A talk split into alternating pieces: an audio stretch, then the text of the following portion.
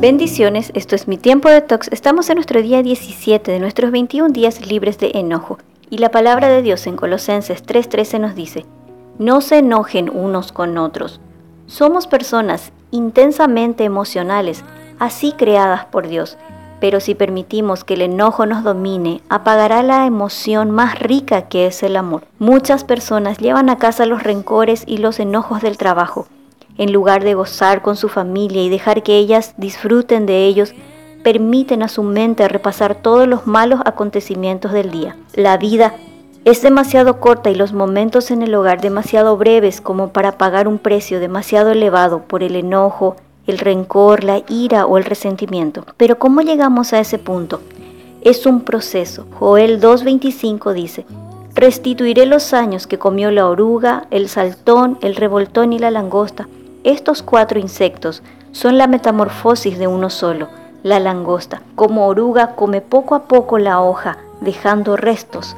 Como saltón come la hoja completa. Como revoltón daña la flor y como langosta devora por completo. Asimismo, cuando no expresamos las pequeñas molestias porque son pequeñas, porque no valen la pena, porque no es para tanto, pero se quedan allí anidando nuestros pensamientos, comiendo hojas hasta que pasan a la frustración, porque la situación no cambia y aún así no lo hablamos porque no sabemos cómo expresarlo o por miedo al conflicto y entonces se convierten en enojo. No dejas de pensar en eso, no lo puedes expresar hasta que tu cuerpo ya no aguanta y ¡pum!